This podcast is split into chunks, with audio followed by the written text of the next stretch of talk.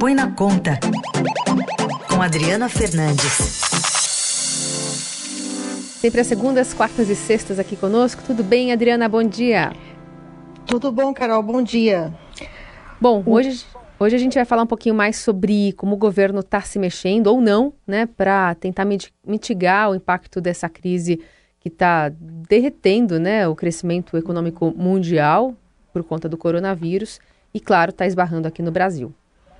É, a demora do governo é preocupante para reagir com ações e medidas mais claras para mitigar o impacto da crise na economia e na vida das pessoas. Os estados eles estão pedindo recursos, eles pediram um bilhão de reais, né? E o governo, por enquanto, ainda não acenou com medidas claras, né? Para preparar não só a área de saúde dos hospitais para atender a população que vier a ser contaminada, como também para ativar a economia. Esse é um assunto que é, preocupa principalmente porque outros países já assinaram com medidas. Ontem a União Europeia assinou com um fundo de 25 bilhões de euros para a Europa. E nessa manhã, a chanceler alemã Angela Merkel acabou de dizer que entre 60% e 70% da população alemã será infectada pela coronavírus. Então, ela, ela disse que quer manter a vida econômica na zona do euro. Então, é uma sinalização do, da, da chanceler muito clara. Aqui temos o nosso presidente Bolsonaro dizendo que a, a grande mídia é que está exagerando no coronavírus. Bom, Aliás, a gente tem até essa, essa fala do, do presidente Bolsonaro falando sobre esse assunto. Obviamente, temos no momento uma crise, uma pequena crise, né? Um, no meu entender, muito mais fantasia a questão do coronavírus, que não é isso tudo que a grande mídia ou propaga pelo mundo todo. A outra, alguns da imprensa conseguiram fazer de uma crise a queda do preço do, do petróleo. Entendo que daria muito mais, é melhor cair 30% do que subir 30% o preço do petróleo. Mas isso não é crise. Obviamente, problemas na bolsa, isso acontece esporadicamente. Bom, o fato é que a conta não é bem essa, né, Adris? É, cair 30%, não. ok, o consumidor vai gostar, só que tem o lado da arrecadação, aí o consumidor vira tem contribuinte, outros, né? E tem que pagar. Tem outros impactos, né? O que a gente vai ver, que já foi anunciado pelo governo, é um contingenciamento. O que, que é um contingenciamento? Um bloqueio das despesas do orçamento é, para por conta né, dos efeitos da crise na arrecadação. A arrecadação vai ficar menor, Heisen, e aí o governo é, vai precisar fazer esse bloqueio, cortar despesas para atender a meta fiscal. Então, vai na linha contrária do que os outros países estão fazendo, que é de dar estímulo à economia. Esse é um debate é, presente e que tende a ganhar força nos próximos dias porque o governo é, insiste na, na, na, no discurso das reformas, de que é preciso avançar nas reformas. É óbvio que elas são muito necessárias, o Congresso tem que dar essa resposta nos projetos, mas é preciso uma ação mais urgente e enérgica para evitar que não só a epidemia eh, se alastre no Brasil, mas também que a, a área de saúde esteja preparada uhum. eh, para atender os, os, os, os, pacientes. E quando a gente fala de contingenciamento, isso... a gente está falando também em, em menos investimento para o governo mesmo fazer, e aí isso impacta na, no crescimento também de 2020, né? Com certeza, Carol. Essa é a contradição. É um dilema que é presente e que vai ter impactos é, mais à frente. A gente hoje o governo anuncia já uma redução da previsão de crescimento do produto interno bruto de 2020. A previsão atual é 2,40 e por conta da crise é, vai diminuir essa previsão. Será o anúncio será feito logo mais às 10 horas da manhã.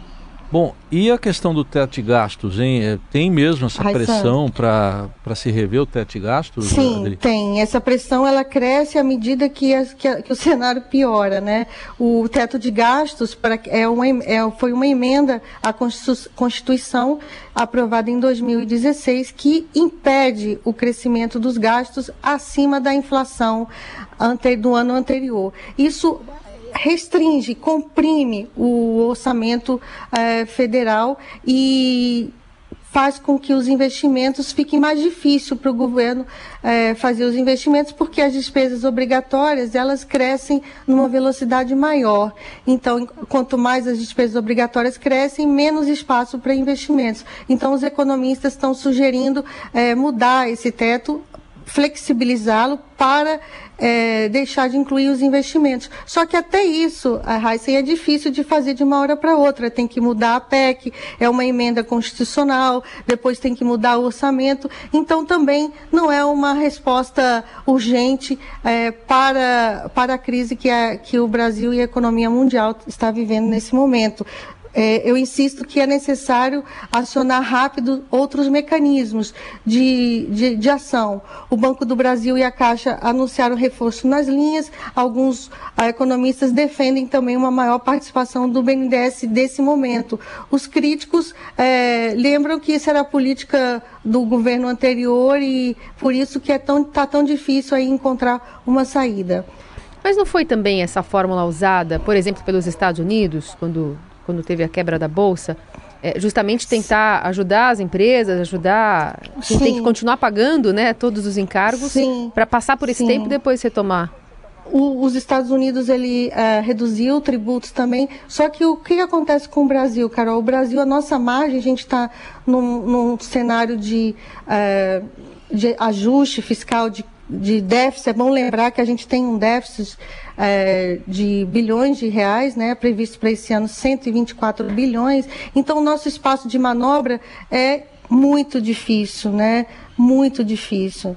É, alguns países reduziram, é, o caminho pode ser redução de tributos e aqui nós estamos falando em corte de, em corte de despesas, em outra, outra linha de ação. É, um dilema complicado. Queria também te ouvir sobre essa proposta do ministro Guedes que chegou lá ao Congresso, né? Um pedido para se aprovar as reformas. A gente tem até a fala do próprio Rodrigo Maia, que cobrou uma ação do governo para estimular a economia, mas rejeitou qualquer mudança no teto de gastos. Disse também que uma discussão de teto para permitir investimentos só pode ocorrer depois que o governo organizar os seus gastos correntes, como o de pessoal.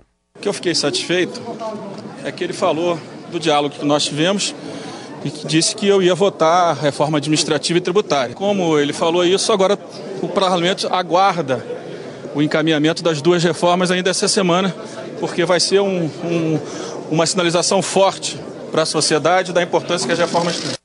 E essa listinha que chegou aí, é um ping-pong, né, Carol? Porque você vê, o governo prometeu para essa semana de novo, né, pela enésima vez, a reforma administrativa, a reforma tributária e não mandou. Até agora, estamos na quarta-feira.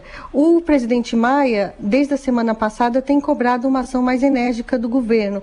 O o, Paulo Guedes reagiu à cobrança mandando essa lista. Olha, com vocês aí, é, preciso do apoio de vocês. Essa lista inclui é, desde a autonomia do Banco Central, privatização da Eletrobras, além das PECs é, é, fiscais, né, chamadas PECs fiscais.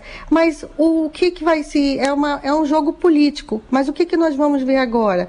O, o Congresso de novo perguntando, Guedes, cadê as suas propostas? Né? Então a gente está aí nesse, nesse embate, nesse ping ping-pong há meses. E enquanto isso, é o que eu insisto desde o início da nossa conversa, que é preciso agir, ter, ter uma sinalização que até agora não tivemos. É isso. Adriana Fernandes conosco às segundas, quartas e sextas. Lembrando, na sexta, o horário dela é um pouquinho mais cedo, às sete da manhã, para conversar conosco. Obrigada, Adri. Até. Obrigado, Raíssa e Carol. Tchau, tchau.